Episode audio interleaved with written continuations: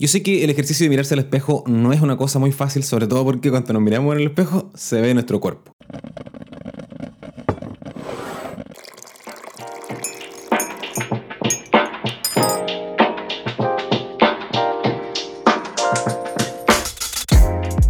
¿Qué tal? ¿Cómo estás? Bienvenida, bienvenido nuevamente a compartir un cafecito. Eh, la verdad es que se me enfrió el cafecito. Estoy ya casi tomándome los últimos, los últimos sorbos que me quedan porque he tenido una infinidad de, complicaciones para sacar adelante este episodio. Algo no quiere que hable de este tema. Que, bueno, ya viste el título, mírate el cuerpo. Eh, y en el buen sentido, quiero, quiero proponerte un, un, abordaje de esto, de, mirarnos a nosotros mismos físicamente. ¿no? Ya no tanto interiormente, por dos razones. La primera, porque es un tema que me encanta. Eh, la salud física eh, me, apasiona mucho. Mi profesión es profesor de, educación física, deportes y recreación. Y me gusta mucho eh, la, vida saludable como un concepto de vida. Y además, e, en ese mismo paragüitas, como tú me has escuchado muchas veces probablemente, si es que has escuchado este podcast varias veces, esto del desarrollo personal tiene varias patas y una de esas es el cuerpo. Cuerpo, mente, alma, proyectos y relaciones. y la parte del cuerpo no la he abordado eh, porque no he querido mezclar peras con manzanas. Eso por una parte. Por otra parte, en los últimos dos episodios dejé unas encuestas que también voy a dejar en este episodio. Que si tú estás en la aplicación de Spotify, si estás en YouTube no se puede, pero si estás en Spotify, abajo del episodio cuando tú lo estás viendo, eh, te dejo una encuesta en donde tú podrías responderme algunas cosas y en los episodios anteriores dejé una respecto a qué tema les gustaría eh, que fuera abordado. Y justamente salió este, de salud física y, de vida saludable.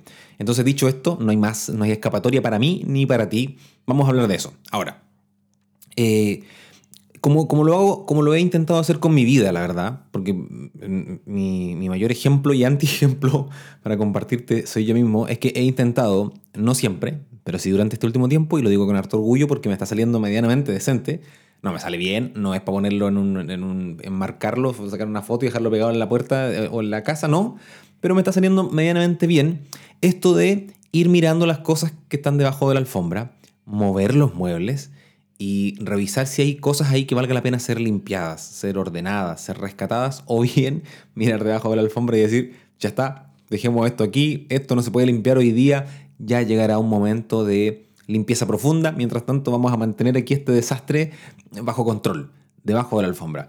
Y quiero que con el cuerpo hagamos eso, porque en general uno eh, se le disparan las alarmas de un montón de cosas en la vida, de las finanzas, de las relaciones, de tus hijos, de un montón de cuestiones, eh, y que muchas veces nosotros de forma eh, proactiva las abordamos. O sea, voy a tratar de ordenar mi dinero, voy a buscar una segunda fuente de ingresos, voy a tratar de, en fin, voy a tratar de, mejorar mi relación. Y uno como que toma cartas en el asunto, la mayoría de las veces, en la mitad del incendio, ¿no? Cuando la cosa todavía está controlable. En cambio, con el cuerpo, uno la mayoría de las veces toma cartas en el asunto cuando ya es un incendio fuera de control.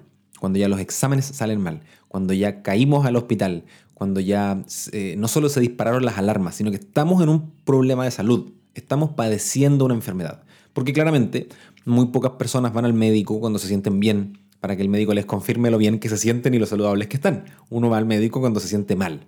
Entonces, mi, invitación es a mirar debajo de la alfombra sin juicios, sin juzgarte, sin que te digas soy lo peor o que te digas soy lo mejor.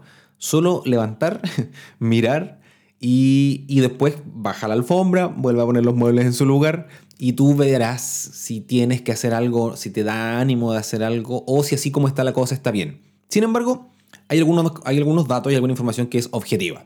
Pero, pero quiero, quiero ser eh, majadero con esto. No quiero emitir yo un juicio respecto a ningún tipo de persona, ni sus hábitos, ni nada. Eh, ni quiero que tú emitas juicio sobre ti. Solo que mires, que contemples lo que está ahí y, y, veas si quieres o no hacer cambios. Eso. O sea, no hay nadie que esté bien, no hay nadie que esté mal. Eh, la idea es que, esto es solo evaluar la condición, darle un valor. Y ponerle de 1 a 10 en qué número estoy y tú verás si estar en 1 es malo o estar en 1 es aprobable y estar en 0 es lo peor. Ahí ve tú. Eh, pero ahora, cuando te, cuando te digo esto de mirarte el cuerpo, eh, hablo, hablo no solo de la forma física exterior de tu cuerpo, o sea, cuando digo mirar el cuerpo, para ir entrando ya en, en el, desmembramiento del tema, ¿no? en desmenuzarlo, cuando digo mirarte el cuerpo, no hablo solo del aspecto externo, no hablo solo de cómo te queda tu outfit, sino que hablo de la báscula, pero también hablo de tus dientes, de tus triglicéridos, de tu glicemia, pero también de tu piel, de tu cabello, de tu digestión, de tus pulmones, de, tu cuerpo, no solo la cáscara, sino que por dentro. Eh, y, la verdad es que em, voy a intentar em, complementar todo lo que no he complementado en todo este tiempo, porque yo he intentado en estos episodios darte luces y darte algunas herramientas y compartirte mis testimonios de error sobre aspectos para mejorar tu vida, porque mi intención es que mi vida sea una mejor vida y que yo pueda ser más pleno y al compartirte estas cosas que es compartirte algunas herramientas que me han funcionado o que podrían funcionar para que tú tengas una mejor vida en aspectos como tu productividad, tu tiempo libre, el propósito de tu vida, tus finanzas, la administración de tu tiempo, tus relaciones, en fin, una lista enorme de cuestiones que he hablado. Eh, pero no me he metido con el cuerpo. Eh, y la verdad es que todo esto otro, finanzas, proyectos, familia, de productividad, todo eso otro, se va por el piso si es que no nos metemos con el cuerpo porque nuestro cuerpo puede colaborar con nuestra causa o puede hacer que todo lo anterior sea imposible de realizar y sea un constante saboteador o boicoteador de nuestros propósitos personales. Eh, da lo mismo que tengas las cuentas del banco fantásticas si tu cuerpo no te acompaña para gastarte la plata. O da lo mismo que tengas unos hijos maravillosos y una esposa que te ame o un esposo con el que lo pases fantástico si no eres capaz de organizar un paseo de fin de semana porque no puedes dormir en un lugar que no sea tu cama porque lo pasas pésimo, porque tu cuerpo no te acompaña para hacer actividad física, en fin. Entonces, eh, me parece que este es el primer criterio o esta es la primera idea importante. Es que si tu cuerpo no está a la altura de tus requerimientos, de tu estilo de vida, te va a costar mucho tener una vida ordenada o al menos una vida como tú la quieres tener y te va a costar mucho ser productivo, te va a costar mucho jugar con tus hijos, te va a costar mucho mantener tu casa limpia e incluso te va a costar mucho mantener tus finanzas ordenadas, si es que tu cuerpo no está a la altura de tus requerimientos o de los requerimientos de tu estilo de vida. Y de hecho, tu cuerpo puede cambiar tu estilo de vida. O sea, tu, tu cuerpo puede ser la causa de que tu estilo de vida sea tal como es. O al mismo tiempo, en el camino inverso tu estilo de vida modifica tu cuerpo y ahí entonces entramos en un círculo vicioso en donde tu estilo de vida modifica tu cuerpo. Cuando digo cuerpo, insisto, no es solo la forma externa, sino que también es cómo funciona fisiológicamente hablando. Y, tu estilo de vida modifica tu cuerpo y luego tu cuerpo te impide hacer cosas en tu vida. Eh, y la verdad es que, eh, eh, de verdad, quiero ser minucioso en esto. No digo solo aspectos físicos, o sea, tus dientes, tu pelo, tu sangre, tu piel, tus órganos, tu cerebro, tus uñas, todo tu cuerpo. Lo que se ve y lo, que no se ve. Porque cuando te digo cuerpo me refiero a la salud física. Y pueden ocurrir cosas, ¿no? Si, si te cuesta dormir o si te cuesta descansar, tienes un mal descanso, o si te cuesta atarte tus zapatos y tienes que tomar aire como hacer una apnea, así como y ahí agacharte para hacer este esfuerzo, atarte los zapatos y finalmente terminas, por ejemplo, decidiendo comprarte un tipo de zapato distinto que es mucho más fácil de abrochar. O si te cuesta enjabonarte la espalda y es una verdadera hazaña de contorsionismo digna del circo del sol. o si te cuesta agacharte a jugar con tus hijos y ayudarle a ordenar sus juguetes. Si te cuesta mantenerte de pie en la fila del supermercado o la fila del banco y es un suplicio para tu rodilla y tu espalda. Si te cansas muy rápido con cualquier cosa. Incluso si te cansas sentado, si te cuesta mantenerte mucho tiempo sentado en tu escritorio, trabajando, eh, y es un verdadero suplicio para tu postura y para tu concentración, porque te cansas sentado o sentada.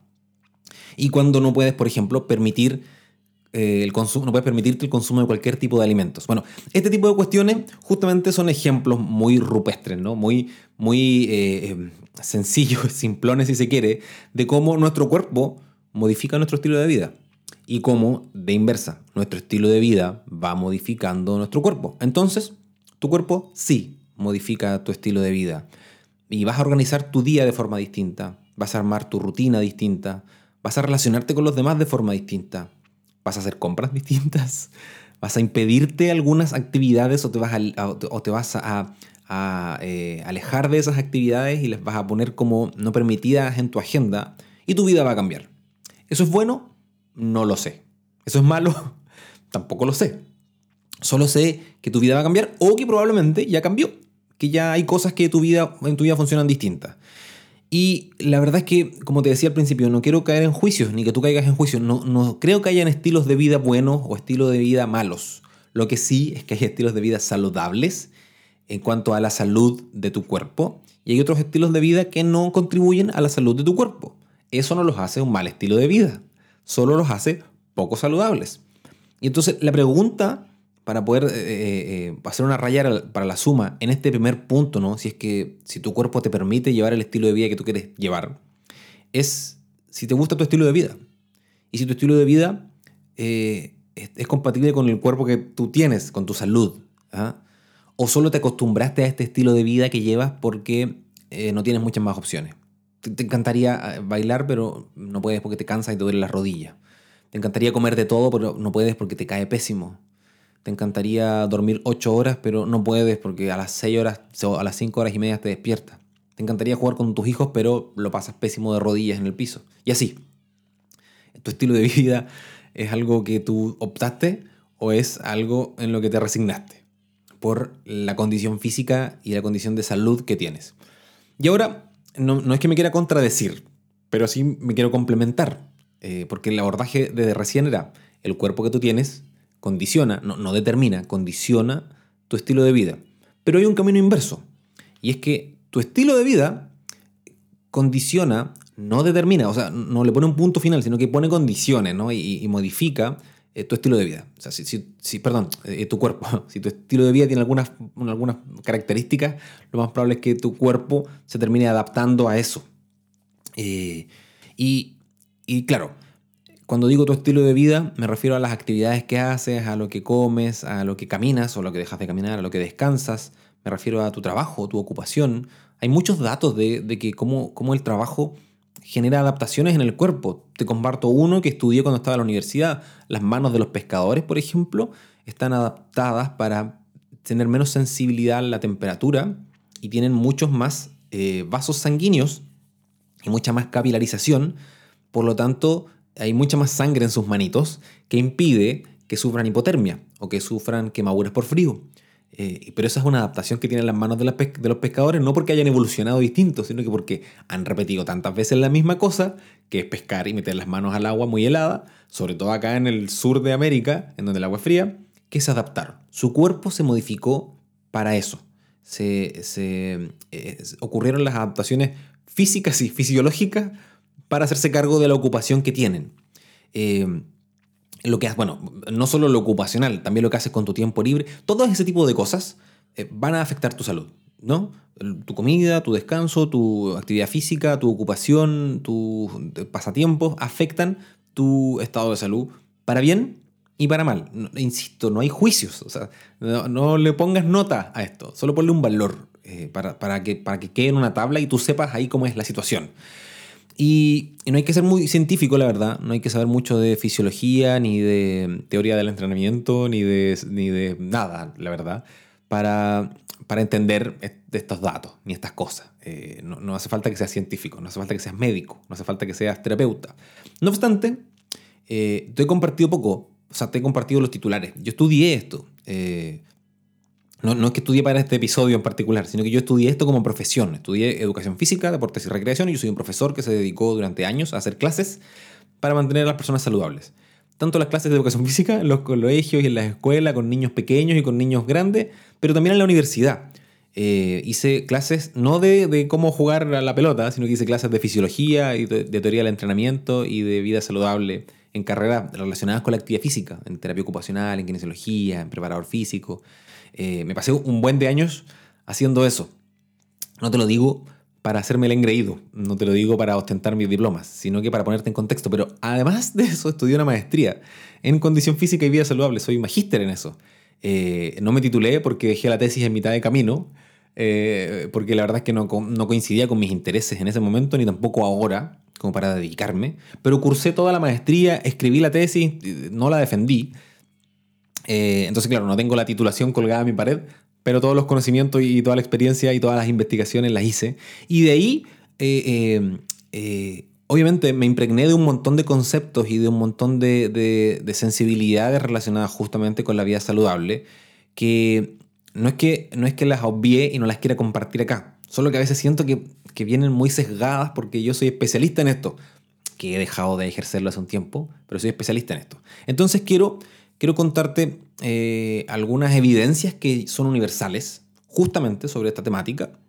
Nada nuevo, nada que no hayas escuchado antes, nada que no se haya dicho en todos los medios sociales, las redes sociales, en la televisión y en la radio. Pero quiero compartírtelas yo porque me interesa que, cuando esta levantada de alfombra que vamos a hacer y mirar lo, que hay debajo, bueno o malo, lo podamos hacer con, con, con este encuadre, con, este, con esta configuración mental para saber si de esto que te voy a contar hay ahí. Y si es que hubiera de eso, ver qué vas a hacer al respecto o qué no vas a hacer al respecto. Pero antes de contarte esto, un breve espacio eh, autopublicitario. Que ya me has escuchado decir si es que has estado en este podcast antes, pero si no, te cuento. Tengo un perfil en una plataforma que se llama Coffee. Y es fantástico que la plataforma se llame Coffee, porque además esto es el cafecito con el Seba, donde yo te invito a ti a tomar un cafecito, pero si tú quisieras invitarme un cafecito a mí, puedes hacerlo a través de esta plataforma y debo contarles con mucha alegría que no son tantas personas las que, las que quieren invitarme un cafecito, pero sí, con mucha regularidad, uno, dos, tres al mes llegan algunos cafecitos eh, de retribución y les quiero agradecer a esas personas, sinceramente, por, por el cariño expresado en este gesto simbólico de invitarme un cafecito. Porque yo sé que no es una transacción económica, no es que estén pagando por un servicio, sino que más bien es una expresión de afecto. Eh, así que nada, les agradezco un montón. Y el único objetivo de tener esa cuenta en, la plataforma en coffee.com es eh, hacer upgrades constantes de, equipamiento para que esto suene mejor, se vea mejor, en fin, para que lo que tú estás consumiendo sea mucho más agradable de consumir. Fin, del espacio publicitario que se alargó mucho más de la cuenta. Datos entonces, de este contexto de las cosas que yo he investigado y y me parecen relevantes. Solo dos datos te voy a contar y los voy a desmenuzar un poquitito, nada más tantito. Lo primero es que vamos a engordar. Eso es un hecho, vamos a engordar. Vamos a, vamos a engordar como sociedad, vas a engordar como individuo. Eh, nos movemos mucho menos que las generaciones anteriores, infinitamente menos que las generaciones anteriores. Nuestra rutina de como humanidad nos permite movernos mucho menos eh, y hace que sea ineficiente el movimiento en la rutina. O sea, lo hacemos por opción. Yo salgo a correr como una cosa eh, optativa, en mi tiempo libre, como un pasatiempos, como un hábito saludable. Pero en mi rutina no está la posibilidad de que yo pueda correr, aunque quiera, no da. Y, de hecho, en, cosas en donde implica desplazamiento, como, como el aseo del hogar, como eh, jugar con los niños, o como el trayecto al trabajo o a los estudios, es muy ineficiente hacerlo a energía humana. Y es mucho más eficiente hacerlo a energía mecánica y subirnos a un medio de transporte, ya sea para ir a jugar a un parque con los niños o para ir a la oficina de tu trabajo. Y eso, el movernos menos, eh, tiene consecuencias obviamente en un montón de cosas, pero en una de esas, que me parece de las más importantes, es en el aumento del peso, del peso corporal. Y no es una expresión de gordofobia, no creo que se tome así, eh, pero tener mayor peso en relación a mi talla, porque yo puedo pesar 150 kilos, pero si mido 2 metros 10 no pasa nada. Pero si peso 150 kilos y mido el 1,70 que mido yo, pasa mucho, ¿no? Eh, entonces no es peso por peso, sino que es peso en relación a la talla. Eso es un factor de riesgo, de riesgo cardiovascular, pero de riesgo vital. Las personas que, engordan más tienen más riesgos. Y, y, la verdad es que a nivel mundial, todas las esferas científicas levantan las alertas. En Chile, por ejemplo, a la fecha, yo les hablo de Chile porque soy chileno, pero los datos en Latinoamérica son muy parecidos. A la fecha, el 74% de los adultos, o sea, tres cuartos de la población adulta, tiene sobrepeso u obesidad. Y eso, es grave. Es grave porque esas personas inminentemente van a enfermar y el sistema de salud va a tener que absorber a esas personas y hacerse cargo, pero si son tantas, el sistema de salud lo va a hacer muy mal. Y no se va a poder hacer cargo de toda esa gente, o lo va a hacer de forma negligente. Un dato latinoamericano, por ejemplo, de cada 10 niños en Latinoamérica, 3 sufren obesidad y sobrepeso. Eso, es gravísimo, porque es más comprensible que un adulto que ya tiene un estilo de vida sedentario, que ya no juega con sus amiguitos, eh, tenga sobrepeso y además que ha acumulado años y años de hábitos poco saludables. ¿no?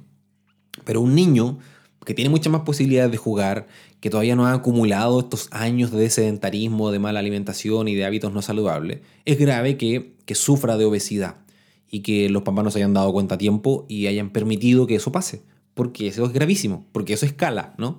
Y ya les decía, como la promesa, vamos a engordar. Nos movemos menos que las generaciones anteriores. Entonces, si eso ocurre cuando uno es niño, esa persona de adulto va a sufrir un montón. Otro dato, según el último informe del Banco Mundial, que es del año 2020, del año pasado, de 6 de cada 10 personas adultas son obesas. Around the world. O sea, en el mundo.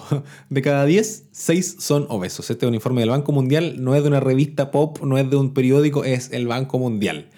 ¿Y por qué el Banco Mundial estudia estas cosas? Porque claramente la economía de los países se ve modificada si es que la mayoría de la población tiene algunos aspectos o algunas características distintas. Es un temazo, ¿no? O sea, 6 de cada 10 personas sufren eh, obesidad, obesidad, no sobrepeso, obesidad. De, en las mujeres, 4 de cada 10. En los hombres, 3 de cada 10 de los que son mayores de 20 años ya son obesos. Ya son mujeres 4 de 10, hombres 3 de 10 ya son obesos si es que tú tienes más de 20 años. Los datos no son lindos.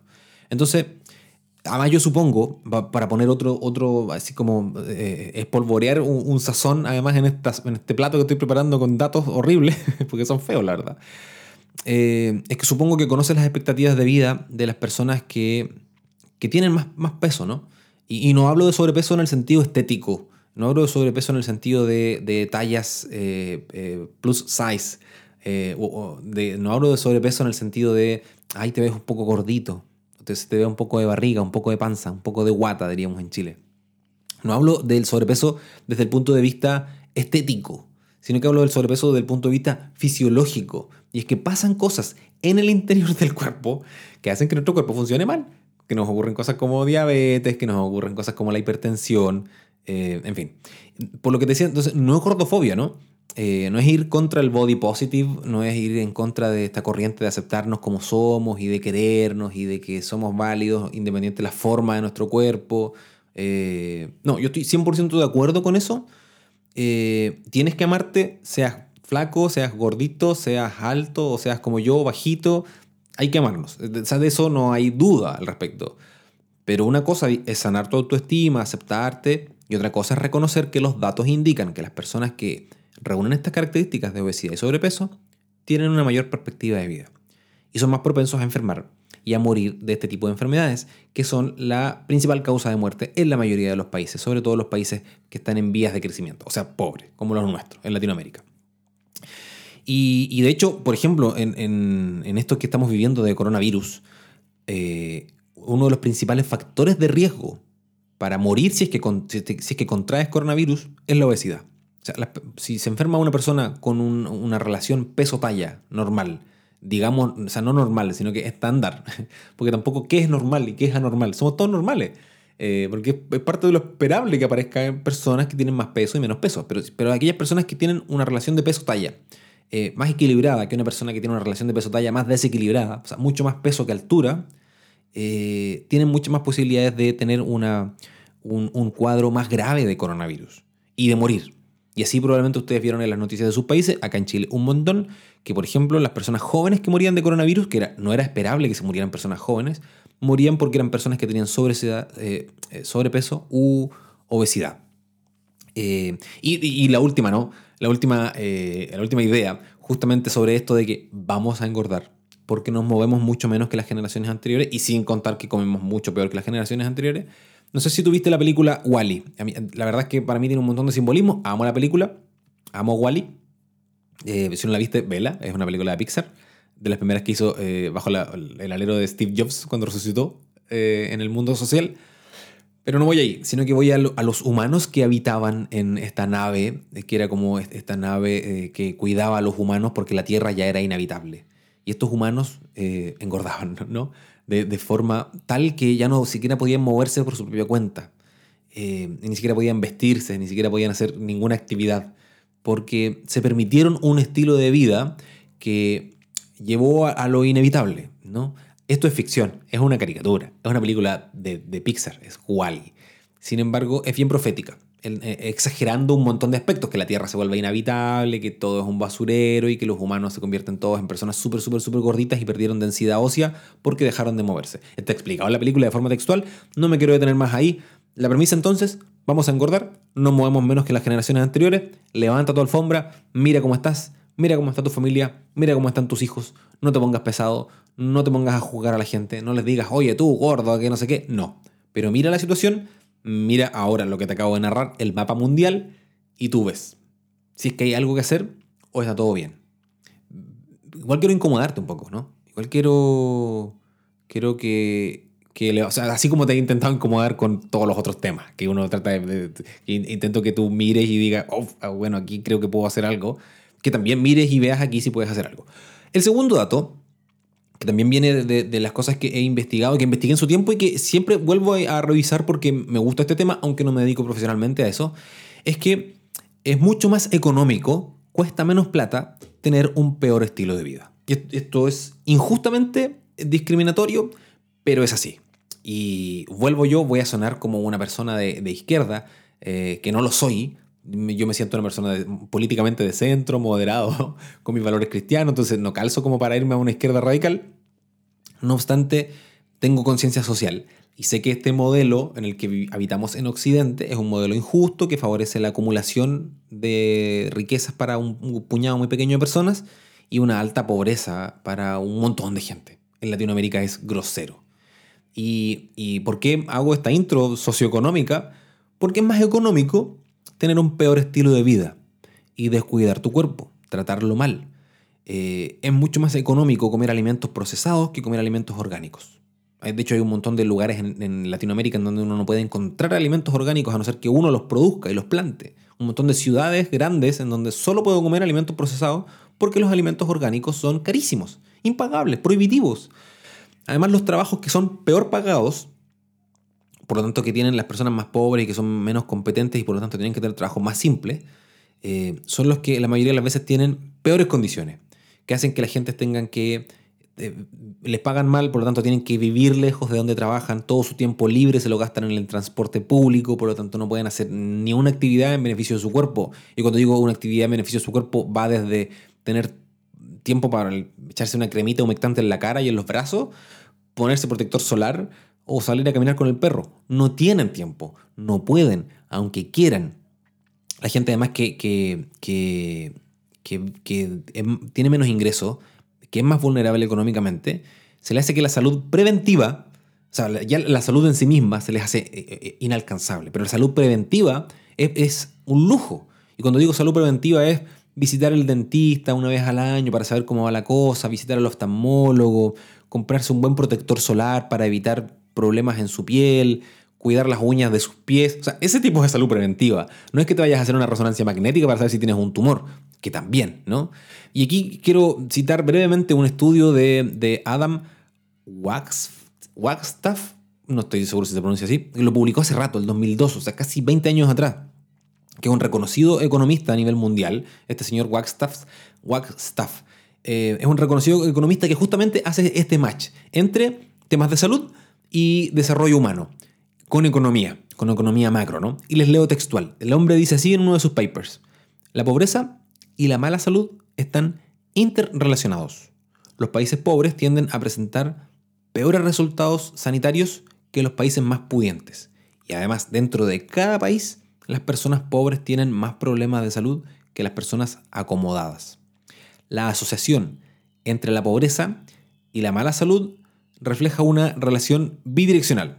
Es decir, la pobreza genera mala salud y la mala salud hace que los pobres sigan siendo pobres. Y aquí obviamente se justifica mi tesis de que eh, tu cuerpo modifica tu estilo de vida y tu estilo de vida modifica tu cuerpo en un círculo vicioso infinito y del cual es muy difícil de salir. Entonces, debe levantar esta otra alfombrita de, eh, de eh, salud física, de estilo de vida y de relación con la economía seguramente para ti también tú has hecho la matemática mensual y has dicho, me sale caro inscribirme en el gimnasio, me sale caro comer ensalada todos los días y comer pescadito y comer cosas saludables, me sale mucho más barato comer embutidos y comer cosas que les echo agua, los revuelvo, los meto en microondas y salen listos para comer. Sí, es lamentable.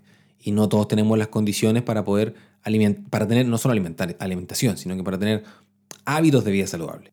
Ahora, Saliendo un poco de los estudios, de la estadística y esta, cosa más científica, eh, proponerte lo obvio. ¿Qué tal si, si te miras el cuerpo? ¿Qué tal si contemplas con amor, con, mucha misericordia, con mucha empatía contigo mismo y, te miras el cuerpo eh, y haces una evaluación del estado de la situación? Solo para que lo sepas y no sigas haciendo como como que no estuviera pasando nada. Tanto si los resultados que obtienes son buenos o malos. porque yo sé que ya tienes un montón de problemas, todos los adultos lo tenemos, un montón de problemas, estás lleno de cosas, de gatos, estás ocupado, yo también, todos. No, no conozco a nadie que le sobre la plata, el tiempo y el ánimo. Ah, o sea, sí hay probablemente algún famoso, algún millonario, pero la mayoría de la gente de a pie, común y corriente, que escucha este podcast, o yo que lo estoy haciendo, no nos sobra el tiempo, la plata, el ánimo, nada. Eh, y tenemos que hacer malabares todos los meses para poder ordenar nuestra vida, nuestra billetera, nuestro tiempo, nuestro, nuestro todo, ¿no? Lo entiendo. Aún así, sabiendo que esa es la realidad, eh, no quiero simplemente que levantemos la alfombra y la bajemos. Eh, y, quizás podríamos hacer algunos pequeños acomodos, probablemente en una limpieza profunda, pero qué sé yo, pasar la aspiradora por lo menos, el plumero, sacudir algo, abrir la ventana para que se ventile. O mover un poquito los muebles. No es que tengas que hacer una remodelación completa de tu vida, pero, pero poquito a poco. Hace un par de episodios atrás yo hablaba para adquirir hábitos de, de las ganancias marginales. Mejorar unos por. No hay que hagas cambios radicales. Mejora una cosita chiquita. Eh, y tampoco esta es una invitación a que te obsesiones con tu cuerpo y que caigas en una depresión y en un juicio de valor contigo mismo y te consideres la peor persona del mundo y que te obsesiones. No, no es eso. Eh, pero sí que juntes valor para mirar debajo de la alfombra y a veces ese mirar debajo de la alfombra va a consistir en asumir que hay un montón de ropa del closet que hay que deshacerse de ella porque ya no la podemos seguir usando, porque no da. O juntar valor para poner los dos pies arriba de una báscula y mirar el número que aparezca o juntar valor para ir al médico y decirle, ¿sabe qué? Deme una orden porque me voy a ir a hacer esos exámenes de sangre para saber qué anda corriendo por mi cuerpo. Y, yo sé que hay que juntar valor, hay que juntar también un, par de pesos o de dólares o de no sé qué moneda es la que utiliza. Además, tienes que juntar tiempo y disponer de una mañana libre eh, para hacerte estas cosas, ¿no? Un, control preventivo, ir al dentista, ir al oftalmólogo, hacerte exámenes, tomarte la presión, responder cuestionarios, hacer orinar en un frasquito. Eh, pero también estoy seguro que esa misma plata y ese mismo tiempo te lo gastas en otras cosas, en un asado al fin de semana, en un paseo, no sé qué. Entonces, no es que te hagas esto todas las semanas, no es que te hagas esto todos los meses, una vez al año, un chequeo preventivo. No creo que sea una cosa tan, tan exigente para la mayoría de nosotros. Sí, para algunos sí, pero no para todos. Entonces quiero, quiero dejarte esta, piedra en el zapato, esta, breve incomodidad. Eh, solo con el objetivo de conocer el estado de la situación en lugar de seguir haciendo como si no pasara nada. Mirar con conocimiento de causa, contemplar con misericordia tu propia vida, sin tratarte mal, y decidir, como un adulto, no como un niño que cuando rompe algo lo deja escondido para que los papás no lo castiguen. Y ahora, lo último, eh, una invitación a la práctica y salir de esta teorización, pero me costó, y salir de esta ah, teorización que estoy ofreciéndote. Eh, más allá de revisar tu rutina eh, y de mirar las cosas para que hagas o dejes de hacer, eh, no me he animado a invitarte a hacer actividad física. Solo me, he animado a que mires, a invitarte a mirar. No me quiero meter, pero sí quiero dejarte una propuesta de cosas que yo he hecho, implementé y me funcionan bien, o me han funcionado bien en su momento. Dos cosas que hice. La primera es que activé en mi teléfono y luego en mi reloj el contador de pasos y me propuse objetivos chiquititos. Voy a hacer 3.000 pasos diarios, 5.000 pasos diarios. Y, lo único que logré con eso, eh, más que deprimirme por los días que caminaba poco, es darme cuenta que habían días en que caminaba muy poco. Y eran muchos días de la semana en que me pasaba la mayor parte del día sentado. Y obviamente en la medida que fui modificando mis hábitos de vida, me di cuenta con mucha tranquilidad que sin cambiar grandes cosas, daba muchos más pasos. Y y hay una correlación directa entre caminar, gastar energía y mantenerte saludable. Y eso es muy sencillo de hacer. Y lo tienes que activar con tu teléfono y ya que andas con el teléfono todo el día, en el, bolsillo, en la mano, se van a contar los pasos.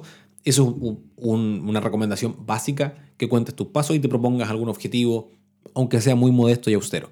Lo segundo es que si eres una persona con automóvil o eres una persona que usa transporte público, eh, que te estaciones lejos, un poquito lejos, o que, o que te bajes antes o después del autobús o del taxi o del Uber, lo que sea. Con el objetivo justamente de caminar. De hecho, lo del estacionamiento yo lo, yo lo, lo implementé cuando trabajaba en una universidad. Y, y, lo escuché en una charla.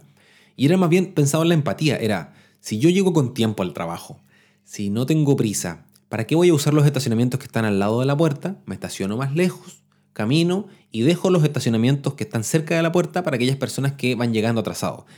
Ya sea que van llegando atrasados porque son irresponsables o ya sea que van llegando atrasados porque tuvieron un problema doméstico y no pudieron llegar antes y van corriendo. Entonces, qué pena que alguien que llegue tarde al trabajo, por cualquier razón, tenga que más encima estacionarse súper, súper lejos y va a llegar obviamente mucho más atrasado. Y entonces empecé a implementar esto de estacionarme lejos en el supermercado, en el trabajo, en el centro comercial. Y la verdad es que esa caminata se volvió muy agradable para mí. Yo soy una persona que la mayoría de las veces logra llegar a la hora y con tiempo de sobra.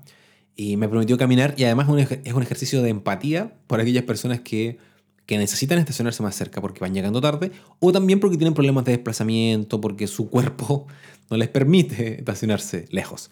Estas dos recomendaciones entonces, estacionate lejos o bájate antes del transporte público y activa alguna de las cosas que tienes digitales que ya tienes un montón que te cuente los pasos.